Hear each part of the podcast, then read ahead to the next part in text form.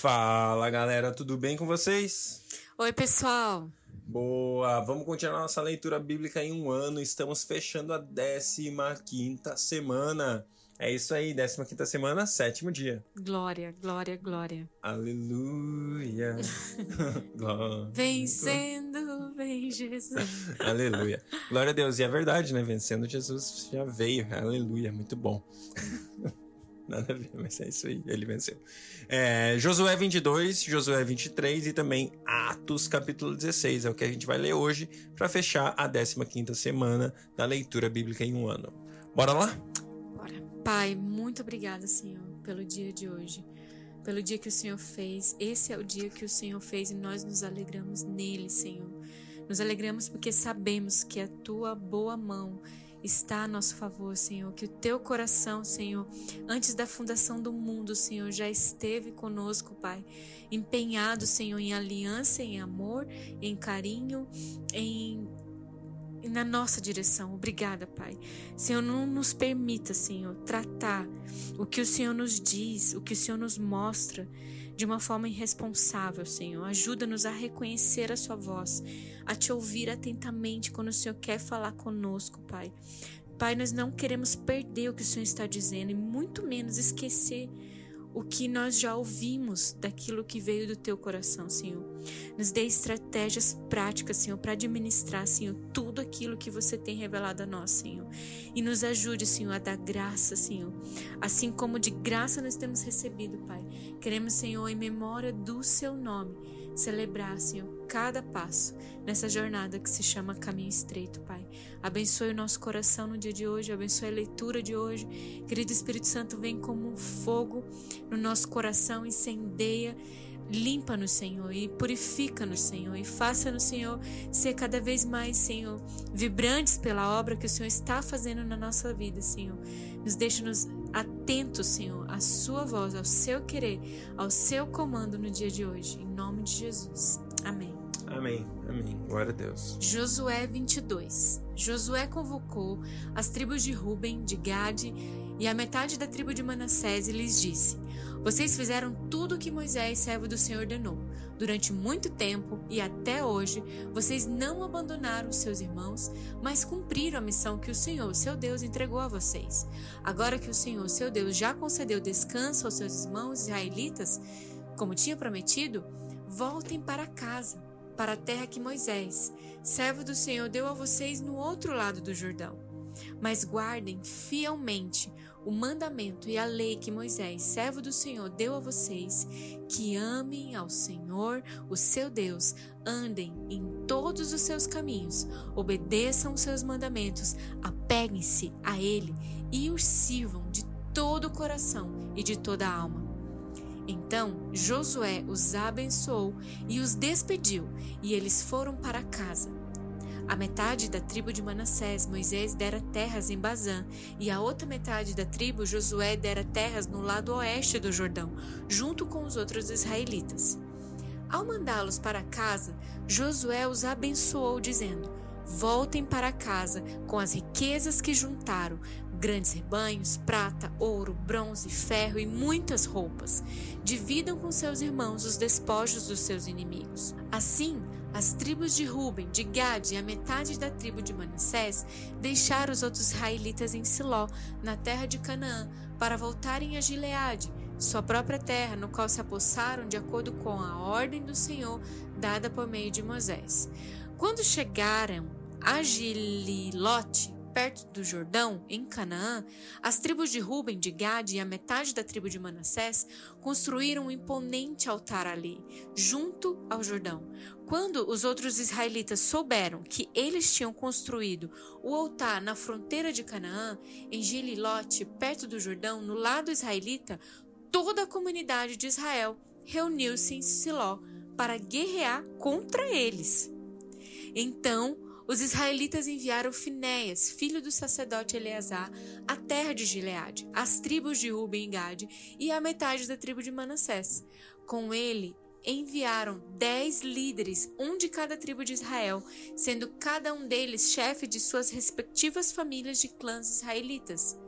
Quando chegaram a Gileade, as tribos de Ruben e de Gade e a metade da tribo de Manassés disseram-lhes: Assim diz toda a comunidade do Senhor: Como foi que vocês cometeram essa infidelidade para com o Deus de Israel? Como foi que se afastaram do Senhor construindo um altar para vocês, rebelando-se assim contra ele? Já não nos bastou o pecado de Peor? Até hoje não nos purificamos daquele pecado, muito embora uma praga tenha caído sobre a comunidade do Senhor. E agora vocês estão abandonando o Senhor? Se hoje vocês se rebelarem contra o Senhor, amanhã a sua ira cairá sobre toda a comunidade de Israel. Se a terra que vocês receberam como propriedade está contaminada, passe então para a terra que pertence ao Senhor, onde está o tabernáculo do Senhor, e se apossem de um território entre nós. Mas não se rebelem contra o Senhor e nem contra nós, construindo para vocês um altar que não seja o altar do Senhor, nosso Deus. Quando Acã, filho de Zerá, foi infiel com relação às coisas consagradas, não caiu a ira sobre toda a comunidade de Israel? E ele não foi o único que morreu por causa do seu pecado? Então as tribos de Ruben, de Gade e a metade da tribo de Manassés responderam aos chefes dos clãs de Israel: O poderoso Deus, o Senhor, o poderoso Deus, o Senhor, ele sabe. E que Israel o saiba. Se agimos com rebelião ou infidelidade para com o Senhor, não nos poupem hoje. Se construímos nosso próprio altar para nos afastarmos do Senhor e para oferecermos holocaustos e ofertas de cereal ou sacrifícios de comunhão sobre ele, que o próprio Senhor nos peça contas disso. Ao contrário, fizemos isso temendo que no futuro os seus descendentes digam aos nossos: Que relação vocês têm com o Senhor, com o Deus de Israel? Homens de Ruben e de Gade, o Senhor fez do Jordão uma fronteira entre nós e vocês. Vocês não têm parte com o Senhor. Assim, os seus descendentes poderiam levar os nossos e deixarem de temer o Senhor. É por isso que resolvemos construir um altar, não para holocaustos ou sacrifícios, para que, mas para que esse altar sirva de testemunho entre nós e vocês e a geração futura de que cultuaremos o Senhor em seu santuário com os nossos holocaustos, sacrifícios e ofertas de comunhão. Então, no futuro, os seus descendentes não poderão dizer aos nossos: Vocês não têm parte com o Senhor.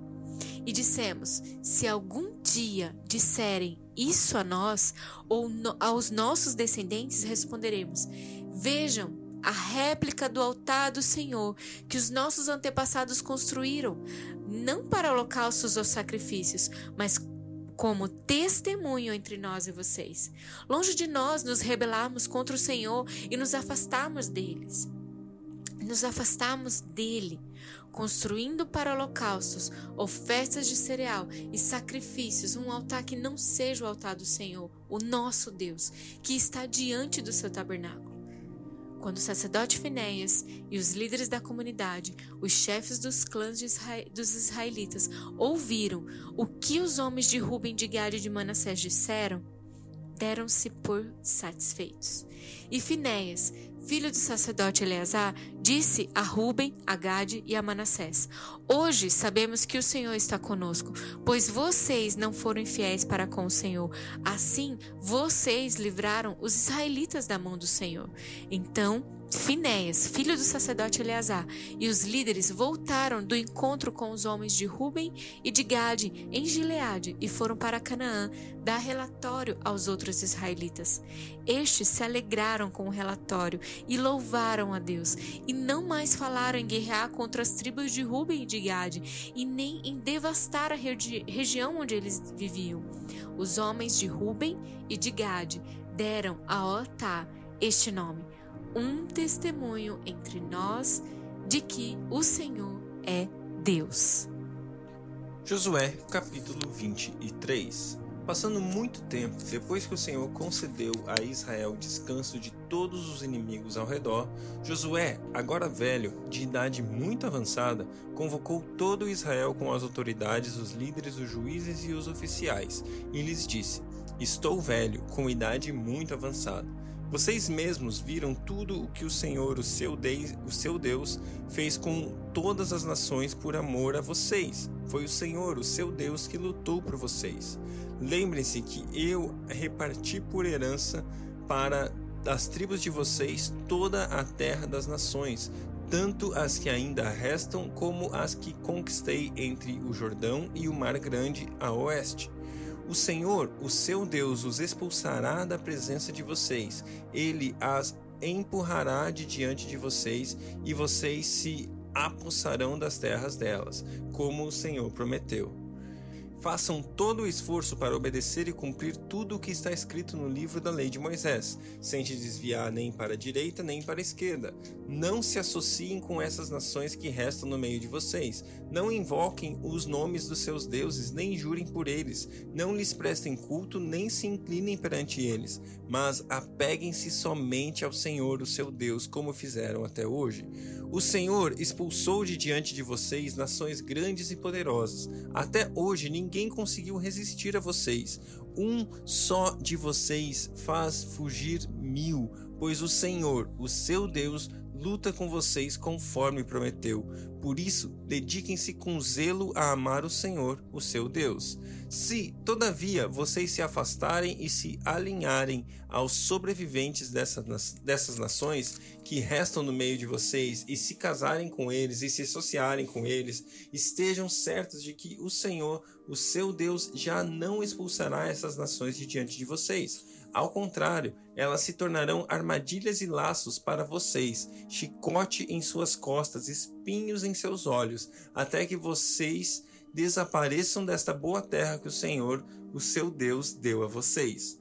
Agora estou prestes a ir pelo caminho de toda a terra. Vocês sabem, lá no fundo do coração e da minha alma, que nenhuma, boa, nenhuma das boas promessas que o Senhor, o seu Deus, fez deixou de cumprir-se todas se cumpriram, nenhuma delas falhou.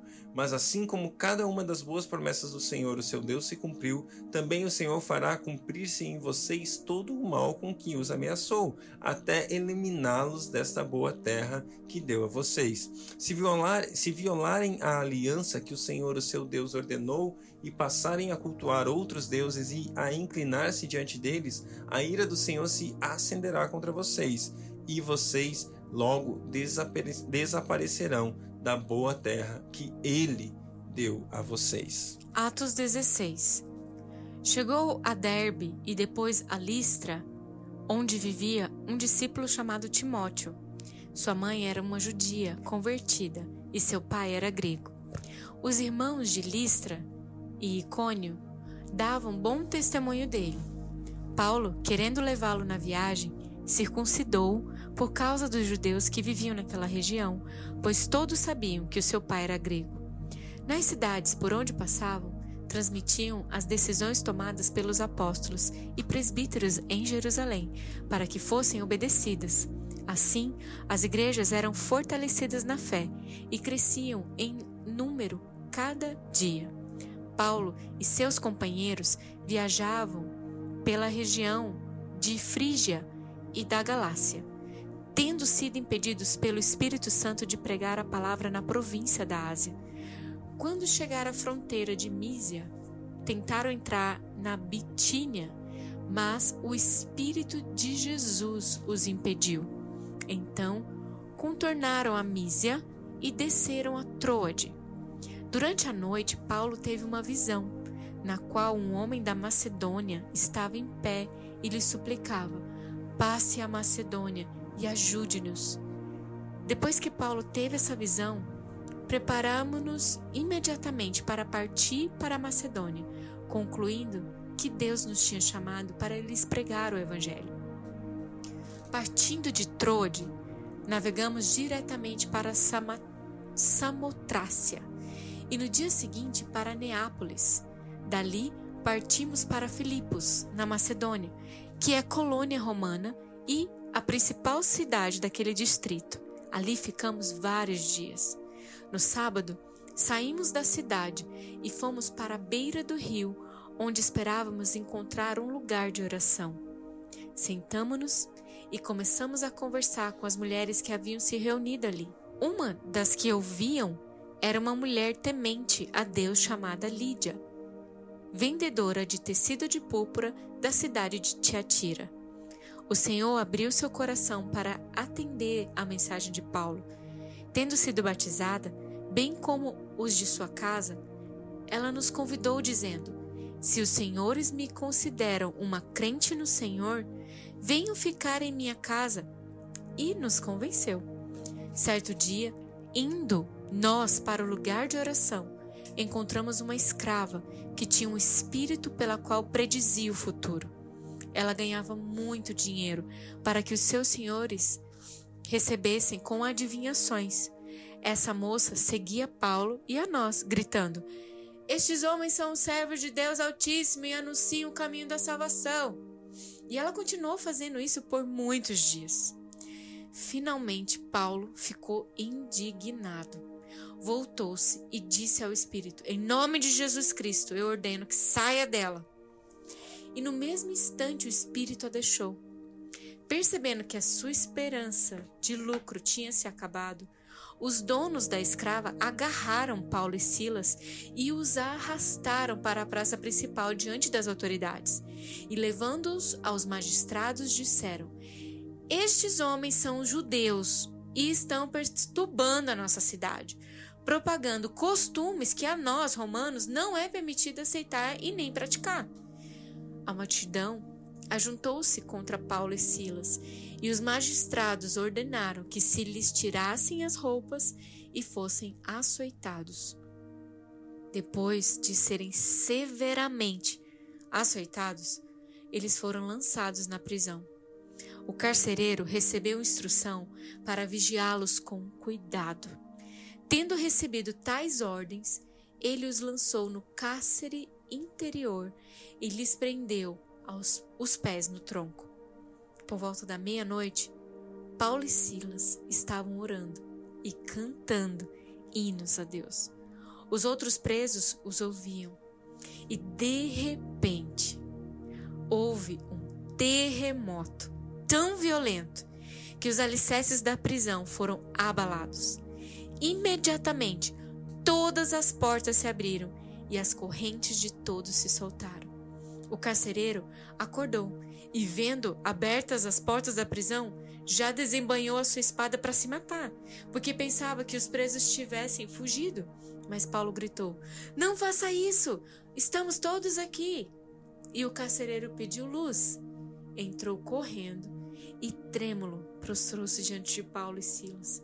Então, levou-os para fora e perguntou: Senhores, que devo fazer para ser salvo? Eles responderam: Creia no Senhor Jesus e serão salvos você e os de sua casa. E pregaram a palavra de Deus a ele e a todos os de sua casa. E naquela mesma hora da noite, o carcereiro lavou as feridas deles e em seguida ele e todos os seus foram batizados. Então os levou para sua casa, serviu-lhes uma refeição e com todos os de sua casa alegrou-se muito por haver crido em Deus. Quando amanheceu, os magistrados mandaram os seus soldados ao carcereiro com esta ordem: Soltem estes homens. E o carcereiro disse a Paulo: Os magistrados deram ordens para que você e Silas sejam libertos. Agora podem sair. Vão, vão em paz.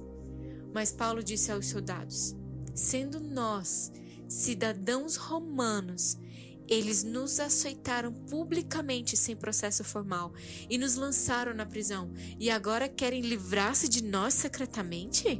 Não. Venham, eles mesmos, venham eles mesmos e nos libertem. Os soldados relataram isso aos magistrados, os quais, ouvindo que Paulo e Silas eram romanos, ficaram atemorizados. Vieram para se desculpar diante deles e conduzi-los para fora da prisão. Pediram-lhes que saíssem da cidade, e depois de saírem da prisão, Paulo e Silas foram à casa de Lídia, onde se encontraram com os irmãos e encorajaram. E então partiram. Glória a Deus, glória a Deus pela palavra de Deus, glória a Deus por esse texto. Esse texto é um texto muito querido para mim e acho interessante um, um fato aqui que a gente vê. É, constantemente a gente vê o exemplo nesse texto, a fé de Pedro, a misericórdia, a fé de Paulo, né? A gente está falando de Paulo. A fé de Paulo e de Silas, ela era provada. E assim como acontecia com ele, as circunstâncias que rolavam ao redor dele eram circunstâncias que vinham para provar a nossa fé, ou no caso, provar a fé deles, ou hoje em dia, todas as circunstâncias que vêm na minha e na sua vida, elas vêm para provar a minha e a sua fé. Ou salvação, né? No caso ali, os prisioneiros, o próprio carcereiro, né? E então, quando, quando as circunstâncias vêm na nossa vida, assim como vieram na vida de Pedro, de Paulo e, e de Silas nesse momento, a circunstância em si não é a prova da nossa fé. A circunstância em si não é aquilo que define se a nossa fé foi aprovada ou reprovada.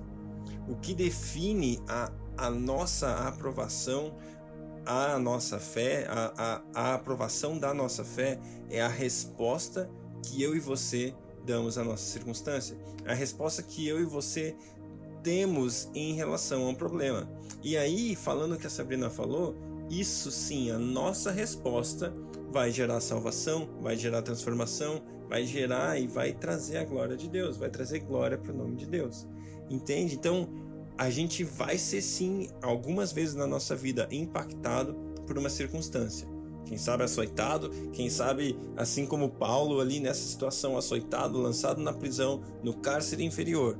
Mas a resposta minha e sua às situações da nossa vida vão poder glorificar e exaltar o nome de Deus, trazendo salvação para muitos, como a gente acabou de ver aqui na vida de Paulo e Silas. Amém? Glória a Deus. E maravilhoso, né? O, a experiência, né? Imagine, você tá preso, encarcerado, e de repente teu louvor, a tua adoração no meio de uma circunstância difícil como essa. Depois de vários açoites, tanto que o carcereiro teve que limpar as feridas deles, né? Pra, e ainda rolou um batismo ali. Depois, é, esses caras são demais, assim, né? E são pessoas cheios do Espírito Santo, como eu e você hoje podemos ser e devemos ser, né, para a honra e glória do nosso Deus. Então, diante das situações difíceis, creia que isso sim tem um peso de glória de alguma forma, onde o Senhor será glorificado de alguma forma. Somente creia. Aleluia, glória a Deus.